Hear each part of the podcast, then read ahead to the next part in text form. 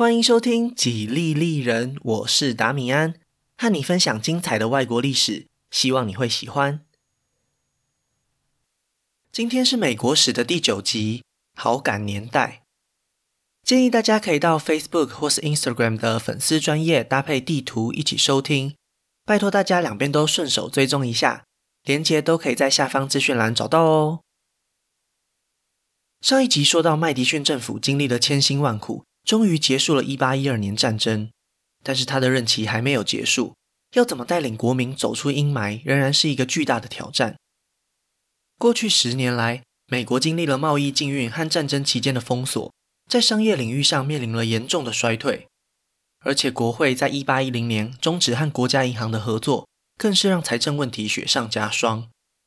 这个曾经受到民主共和党人严厉批评的机构，现在已经成为国家发展不可或缺的重要角色。麦迪逊总统也非常明白，战争过后面临的债务和重建，可能会比战争本身还更需要钱。这一次的危机让他的政治立场稍微偏离了民主共和党，这也是他一直以来非常务实的行事风格。他现在的当务之急就是赶快找到一个说法替国家银行背书。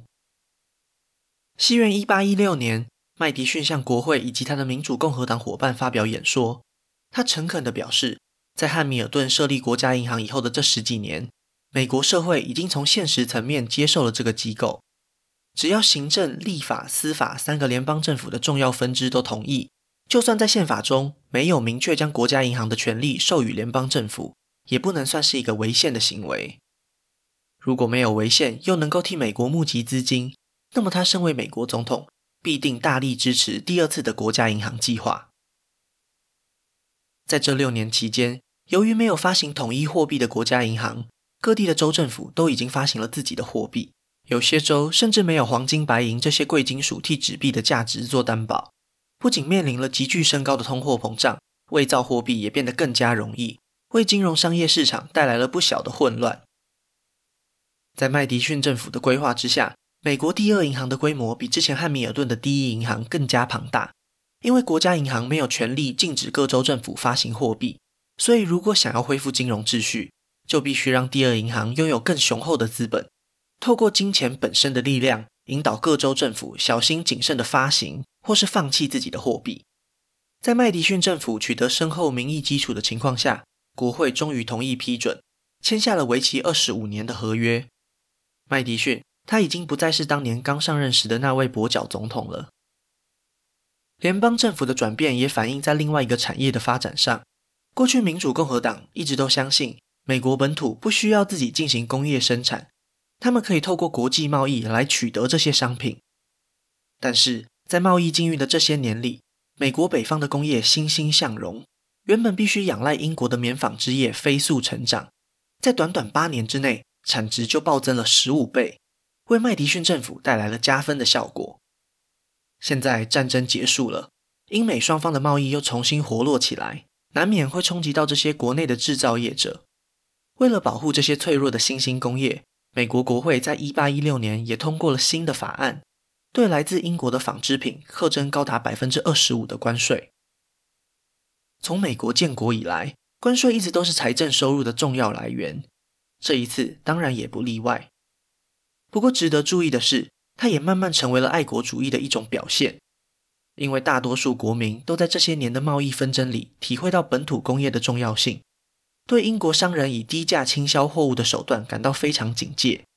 所以国会代表也顺应主流民意，推行了对国内工业的保护政策。不管是国家银行还是高额关税，这些过去被认为是属于联邦党的重要方针，已经慢慢被民主共和党给接受。当年曾经主张宣战的国会鹰派领袖卡尔霍恩和克莱，甚至更进一步鼓吹联邦政府来主导基础建设。当然，这也是因为1812年战争。在战争末期被英国从海上封锁以后，美国民众和这些政治人物才发现，原来他们在陆地上的交通有多么不方便。如果不从海上运输商品或是物资，可能要花费三倍以上的时间。如果未来美国要继续向西边发展，就不能只依赖密西西比河的航运，城市和城市之间也必须铺设新的道路。于是，卡尔霍恩在1817年提出了一项建议，打算利用第二银行的获利奖金来资助这些道路建设。麦迪逊对基础建设的想法很支持，但是他也主张，如果国会要挪用这笔资金去铺设道路，就必须先修改宪法。和美国第二银行不同的是，这些交通建设并没有明确的目的。如果单纯因为可以提供公共利益就让国会通过，未来将会有无数这类型的法案被滥用。而且，当麦迪逊仔细研究以后，发现这次的立法过程背后隐藏着许多利益交换。很多国会议员都希望能够分一杯羹，利用这次的基础建设去收买人心。只要他们愿意支持法案通过，就可以增加新的项目回馈自己的选区，确保未来的选举能够继续获得民众的选票。这种行为后来被称为“肉桶立法”。虽然乍看之下是一种符合游戏规则的选民服务，但是实际上却是用多数人的钱去服务少数人，在大多数的情况下都是具有争议性的政治买票。在有了这些疑虑之后，麦迪逊更不愿意替这项法案背书。他最后干脆行使总统的否决权，在他任期的最后一天将法案退回国会。麦迪逊的时代就在这场戏剧性的表演之中结束了。被称为“美国宪法之父”的他，还是给政坛的后起之秀们上了一课：就算法案对国家再有利，也不能让国会的权力无限上纲。卡尔霍恩的失败并没有让美国的发展停下脚步。麦迪逊虽然挡下了这一项法案，但是他也必须退休，将总统大位交棒给詹姆斯·门罗。而卡尔霍恩这种国家发展至上的想法，还会继续在立法部门当中发挥他的影响力。在一八一六年的总统大选之中，民主共和党的两位创党元老都毫无保留地支持门罗，而且联邦党已经名存实亡，他们推出的候选人一点威胁性也没有。所以门罗最后以超过八成的选举人票拿下胜利，这个结果一点都不让人意外。麦迪逊交棒的过程甚至比八年前杰佛逊卸任时还要顺利。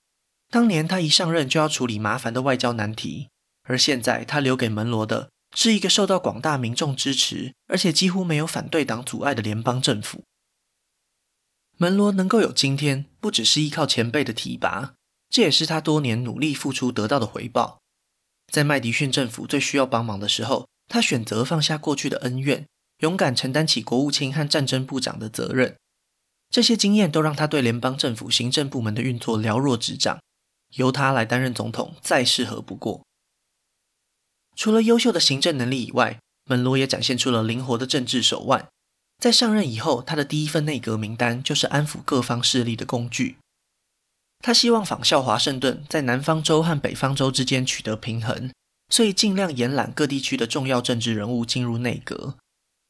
海军部长来自北方的麻萨诸塞州，司法部长来自中部的宾夕法尼亚，财政部长则是曾经担任南方乔治亚州的参议员。这样的安排可以让联邦政府看起来更像是整个美国的政府，而不是总统偏心组成的利益集团。战争部长的人选原本是代表西部肯塔基州的国会议员亨利·克莱，但是当时已经担任众议院院长的克莱野心更大，他觉得门罗应该找他担任国务卿，否则根本没有进入内阁的必要。和和平时期的战争部长相比之下，他在众议院担任院长的影响力更大，所以他就直接拒绝了总统的邀请。门罗碰了钉子以后，还是没有放弃，为了拉拢战争鹰派。他随即转头向南卡罗来纳的卡尔霍恩提出邀请，就是前面提过想要让联邦政府铺设公路的那位。卡尔霍恩和亨利克莱属于同一个政治派系，所以当他答应出任战争部长以后，门罗还是成功完成了他的目标。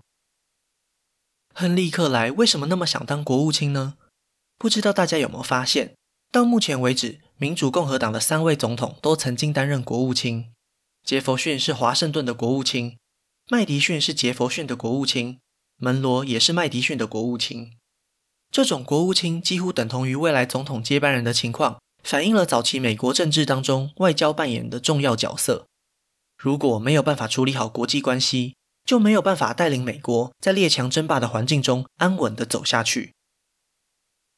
正是因为如此，所以当门罗选择约翰·昆西亚当斯担任国务卿时，实在跌破了众人的眼镜。这位约翰·昆西亚当斯的名字听起来怎么这么耳熟？没错，他就是联邦党前总统约翰·亚当斯的长子。为了怕大家搞混，所以之后在节目里都会叫他昆西。门罗的选择并不是没有原因的。昆西虽然曾经也是一位联邦党员，但是他跳船的很早，在其他联邦党伙伴还在钻牛角尖、努力反对杰佛逊的时候，他就已经看到这个党的衰败。在杰佛逊决定发起贸易禁运时，他选择支持总统的做法，因此遭到联邦党同伴的攻击和排挤，曾经短暂退出政坛两年。麦迪逊一上台以后，马上就向他伸出了友谊的双手。由于他曾经在华盛顿以及他爸爸当总统时，分别担任过荷兰和普鲁士的外交大使，所以麦迪逊就指派他担任驻俄罗斯大使。在一八一二年战争的末期，他被调往英国担任谈判的代表，结束战争的根特条约就是他签订的。如果单纯只看外交经历，谁也不会怀疑昆西的资格。但是他是一位来自北方的政治人物啊，大家实在很难想象。在未来的某一天，他可能会成为代表民主共和党的总统。门罗这么做当然是故意的，他非常清楚，这些年来北方人心中有一口怨气没地方出，就是因为南方人长期控制政府。除了约翰亚当斯担任总统的那四年，剩下的二十几年，总统都是来自南方的维吉尼亚人。这段时期甚至还被人称作维吉尼亚王朝。这样的情况对国家的发展并不是一件好事。因为新英格兰地区的民众会因此先入为主，认为联邦政府就是偏袒南方州，尤其是那个对他们来说恶名昭彰的五分之三妥协。如果昆西未来可以接班，那就能够扭转这种地区造成的政治隔阂，也可以算是功德一件。在确定内阁成员以后，门罗立刻展开了一项新的政治行动，那就是全国的巡回参访。这个时候的他已经接近六十岁。但是他仍然热情十足地踏上旅程。这种巡回旅行其实并不是门罗发明的，他只不过是仿效华盛顿总统的做法而已。但是这二十五年来，竟然没有其他总统这么做过，所以门罗想要复兴这种可以凝聚国家团结的传统，至少不要让美国民众觉得总统关在遥远的华盛顿特区，觉得他们被少数的政治精英给冷落。门罗的决定很显然是正确的。总统原本想要低调地进行参访，但是他所到之处都聚集了无数迎接他的人潮。战争结束后的爱国主义如此高涨，似乎将美国民众的自信心推到了巅峰，而他们也将这一切归因于出现他们眼前的门罗总统。一个名为“美好感觉”的年代，或者简称“好感年代”，已经和门罗产生密不可分的关联。至少在表面上，这个国家乐观的无以复加。美国人民的爱国主义，除了展现在对总统的热烈支持上，也表现在他们对外扩张的野心上。一八一二年战争排除掉了绝大部分的障碍，他们在北美大陆上获得更多领土的行动不会再受到英国的牵制。那么，佛罗里达的问题就应该被送进会议室好好讨论了。上一集曾经提到过，其实一八一二年战争爆发的其中一个原因，就是美国政府想要并吞佛罗里达。而且他们也真的并吞了西半部。在经历了拿破仑战争以后，西班牙政府几乎没有能力去控制他们海外的殖民地，许多殖民地总督都联合了当地的精英阶级，准备脱离西班牙的控制。就是在这种情况下，美国政府终于决定更大胆地展开行动。说得好听叫做把握机会，讲难听一点就是趁人之危。佛罗里达他们已经笑想很久，怎么可能让眼前煮熟的鸭子就这样飞走了呢？西元一八一八年，门罗总统收到乔治亚边界传来的消息，来自他们南方的原住民塞米诺尔人又再一次袭击了美国公民。其实这些原住民也不是没事来找麻烦。从四五年前开始，美国政府就消极地鼓励乔治亚州的居民勇敢跨过边界。家园受到威胁的塞米诺尔人当然很火大，立刻就展开了强硬的反击，想要把美国人永远赶出去。这一次，他们甚至踏进了乔治亚州的领土，而且其中还有不少人是从乔治亚州逃跑的奴隶。这些奴隶没地方去，就躲进佛罗里达，和原住民一起报复曾经压迫他们的美国人。门罗总统接到消息以后，立刻下令让战争部长卡尔霍恩去好好处理一下。于是卡尔霍恩他就马上写信给南部地区的指挥官，也就是当年在纽奥良大破英军的英雄安德鲁·杰克逊将军。杰克逊收到的命令是要带领一支军队去追击原住民，但是他非常明白门罗总统背后的野心，表面上是要惩罚原住民和逃跑的奴隶，实际上也是想要试探西班牙在当地的武装力量。在卡尔霍恩传达的讯息当中，非常隐晦地指出，如果原住民受到西班牙人的保护，也还是要取得胜利，完成任务。杰克逊一听，觉得不太对劲，难道是要他发兵攻击西班牙人吗？他非常清楚，追击原住民还可以说是保护国土，但是袭击西班牙守军就是一种向外国宣战的行为。在宪法当中，行政部门是无法宣战的，只有国会才有这个权利。所以，如果杰克逊擅自行动，很有可能会违反宪法。因为他实在不明白总统的要求，所以他写了一封神秘的信件给总统，内容是这样的。如果需要的话，六十天之内我可以献上完整的佛罗里达，请透过管道向我传达正式的命令。门罗总统收到信件以后，根本没有办法回信，因为信件的往来需要时间。如果杰克逊已经出兵，那总统和他的通信就会成为一起违宪的证据。保险起见，他要求卡尔霍恩向杰克逊发出命令，千万不能攻击西班牙在当地的军营。没想到。这条重要的讯息竟然没有成功送达前线，等不到回信的杰克逊只好按照原本的命令，率领军队深入佛罗里达。纽奥良之战已经证明他是一位杰出的将军，对上英军都能取得巨大的胜利，更何况是原住民和西班牙军队呢？杰克逊如狂风过境一般横扫佛罗里达，路上遇到所有的原住民部落都被他烧毁，所有的西班牙军事基地都被他攻占。甚至还在行军的过程当中处决了两个抓到的英国人，因为杰克逊认为他们把美军的情报透露给敌人。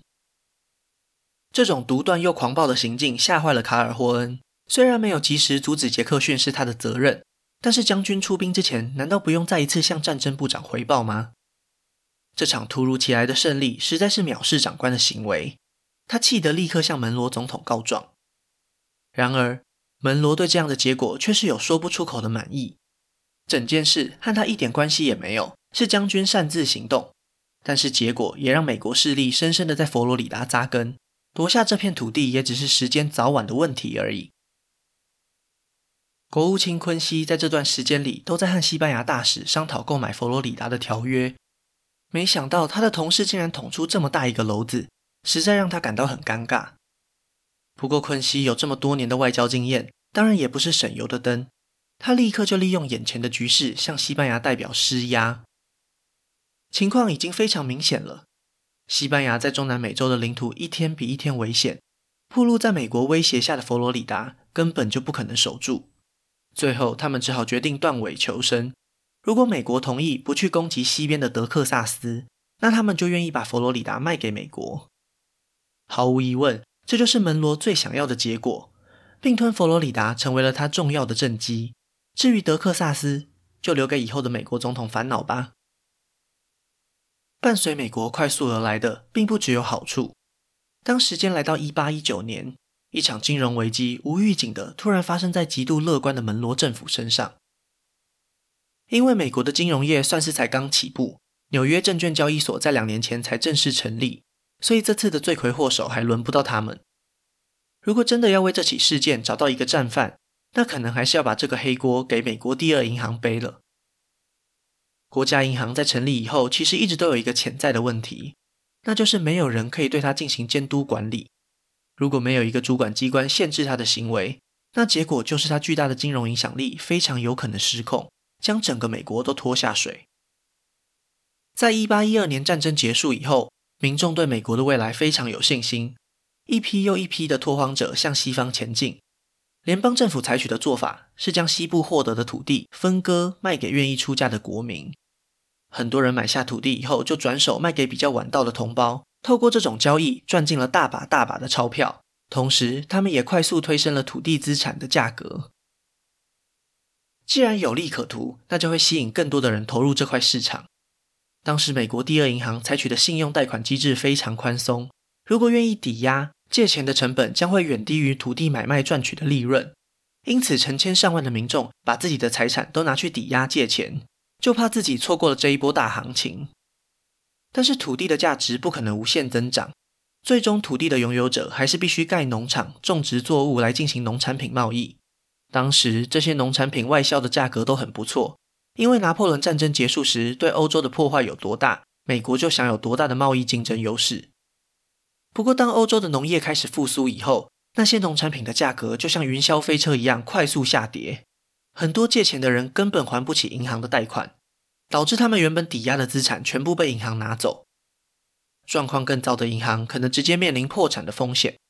西元一八一八年的夏天，其实已经出现了这样的问题。为了减缓冲击，美国第二银行迅速地缩减信用贷款，很多银行也开始拒绝让民众用纸币兑换黄金白银，恐慌终于就这样爆发了。短短一年内，数十家银行倒闭，土地资产的泡沫应声破裂。美国第二银行成为了民众深恶痛绝的邪恶机构，他们鲁莽的行动导致了这一场灾难，而且民众的损失远远大于那些拒绝拿出黄金的银行，更再一次加深了这种不公平的剥夺感。如果要了解之后两集的美国历史，一八一九年的金融危机就必须先记在心里。就在金融体系崩溃的同时，另一个美国扩张引发的问题也浮上了台面。这一次风暴的核心又重新回到了奴隶制度。从麦迪逊执政的末期开始，西部地区新成立的州就像是雨后春笋般出现：印第安纳、密西西比、伊利诺以及阿拉巴马。每一年都有新朋友加入美利坚合众国。到了一八二零年，美国已经有二十二个州。在小心保持平衡的情况下，有十一个州废除了奴隶制度，另外十一个州继续拥抱奴隶制度。由于每个州在参议院都有两个席次，所以这种国会内部的平衡非常重要。当密苏里准备以奴隶州的资格申请加入联邦时，大家都知道麻烦大了。在批准新的州加入联邦时，国会其实有权利定出条件，所以来自北方的民主共和党议员塔尔马奇就提出了一项修正案：密苏里要当奴隶州可以，但是他必须渐进的废奴。在加入联邦以后，所有出生的奴隶后代都必须在二十五岁时获得自由，所以总有一天，密苏里会成为一个可以合法拥有奴隶，但是却没有奴隶的州。这样的想法反映了北方人对奴隶制度扩散的担心。这个时候的美国正在快速向西边发展，新取得的土地很有可能会需要大量的劳动力。那么毫无疑问，奴隶制度就会成为一个方便的手段。如果现在不限制密苏里，再晚就来不及了。想当然，南方人立刻就提出强烈的反对，认为联邦政府没有权利对地方的州做出这种要求。由于北方在众议院握有比较多的席次，所以很快就通过了这项修正案。但是当法案送到参议院时，南方人展现出了高度的团结，他们甚至还说服了几位北方的伙伴投下反对票，所以最后这个渐进废奴的方案就被挡了下来。按照议事规则，如果参众两院的意见不一致时，就必须召开会议讨论出一个最后可行的方案。主张废奴和主张政府无权干涉的代表们吵得不可开交。就在这个时候，那位曾经拒绝担任战争部长的众议院院长亨利·克莱跳了出来。他知道，如果密苏里无条件以奴隶州的身份加入联邦，北方人绝对不会同意。但是相反的，渐进式废奴也会激怒南方人。这样子吵下去，绝对不可能有结果。极端的情绪甚至有可能分裂这个国家。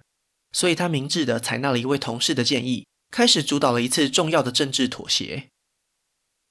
新方案的版本是这样的：密苏里还是维持原本的申请，但是在同一时间，原本属于麻萨诸塞州的北方区域，作为一个新的缅因州申请加入联邦，这样就可以同时增加一个奴隶州和一个自由州，继续维持参议院席次的平衡。除此之外，在密苏里加入以后，在地图上以北纬三十六度三十分线作为划分，北方都不可以再施行奴隶制度，至于南方，就大家睁一只眼闭一只眼。当地的州政府开心就好。这个版本消除了双方最主要的疑虑，很快就拍板定案，在参众两院都以些微的多数通过。这次的密苏里妥协是亨利·克莱的一次伟大胜利。虽然问题其实根本没有解决，但是至少冲突暂时得到了缓解。美国的分裂被推迟到四十年之后，以后见之明来看，可以说是争取到了非常宝贵的时间。门罗总统是怎么看待这次妥协的呢？他认为事情能够在他的第一个任期内解决，真的是太好了。他本人和其他维吉尼亚州的政治前辈一样，在自己的庄园里拥有许多奴隶作为财产。虽然他一直都认为奴隶制度在道德上站不住脚，但是他也明白，奴隶制度已经和南方人的生活融为一体，就像是皮和肉一样紧密相连。如果真的要用蛮力将它分离开来，结果一定就是血流成河。而且，他也非常怀疑解放后的奴隶是否能够融入美国社会。就算南方人突然吃错药，全部同意废奴，种族问题也不会凭空消失。签下废奴的法律只需要几秒钟，但是后续引发的社会问题，可能是所有公民需要花好几十年，甚至是上百年来适应的。与其在北美大陆上还给他们自由，不如将他们送回去原本的故乡，让他们在非洲建立属于自己的国家。这样的想法并不是门罗独有的。很多美国民众都认为，这个国家已经对有色人种产生太多的偏见和歧视，几乎不可能解决。早在西元一八一六年，维吉尼亚州就成立了一个美国殖民协会，目的是要透过美国政府的力量，帮已经获得自由的非裔美国人买下一个新的家园。会员们一字排开，就是美国政界的黄金阵容：前总统杰佛逊和麦迪逊，现任总统门罗，首席大法官马歇尔。还有众议院院长亨利·克莱，他们就是这个协会最强而有力的靠山。除此之外，这个协会也获得了各地民众的支持。北方人认为这么做可以给曾经是奴隶的他们一个重新开始的机会，南方人则是希望那些重获自由的奴隶离他们越远越好，以免遭到挟怨报复。对南北双方来说，把非裔公民送走都是一个非常可行的计划。不过，值得注意的是，美国殖民协会从来就没有考虑过非裔公民的意见，很多人根本压根就不想要离开美国，就算要离开，也更想去加拿大或是墨西哥这些和美国比较相似的地方。就算他们对此表达出强烈的反对，这个协会还是如火如荼地继续展开行动。美国殖民协会的计划在西元一八二零年启动，几乎就是和密苏里妥协法案同一时间。协会的代表透过半强迫的手段。在非洲的西边买下一大片土地，开始规划起一个新的农业共和国，取名叫做赖比瑞亚。赖比瑞亚的英文翻译过来的意思是“自由解放之地”，象征着美国政府另一个乌托邦的幻想。而他们的首都蒙罗维亚也是以大力支持计划的门罗总统命名。这个计划持续了好几十年，所以先不谈它的结果。但是从协会的目的和成员，就已经可以看出美国内部对于有色人种重新融入社会的担忧和疑虑。尽管门罗的好感年代面临了许多内部的挑战，但是当西元一八二零年他要竞选连任时，还是没有任何人可以挑战他的地位。联邦党这次甚至连候选人都没有推派，结果就是门罗拿下了两百三十一张选举人票，只有一票给了昆西亚当斯。这个选举人票的比例在他之后再也没有人超越。门罗一直都非常崇拜华盛顿，从内阁的选择到全国的巡回视察，都是参考这位国父的做法。很幸运的，因为政治环境的改变，他也成功完成了前三任总统没有达成的成就。一个没有政党恶斗的政治理想，在华盛顿卸任多年以后，终于在门罗任内再一次实现。只可惜，这样的情况不会持续太久。人们总是可以找到新的理由，重新集结起来。塑造一个又一个的派系团体。民主共和党虽然排除了外部的威胁，但是内部的裂痕也越来越明显。密苏里问题发生时，就已经可以预见，党内两种不同的声音将会持续碰撞下去。那今天的故事就先分享到这里，下一集我会继续分享更多属于美国的故事。如果喜欢我的节目，可以顺手按下关注或追踪。也拜托大家到 Apple Podcast 和 Spotify 帮我评分留言，这会对节目有很大的帮助。另外，如果想要透过行动支持我继续制作节目，在下方资讯栏也可以找到小额赞助的连结哦。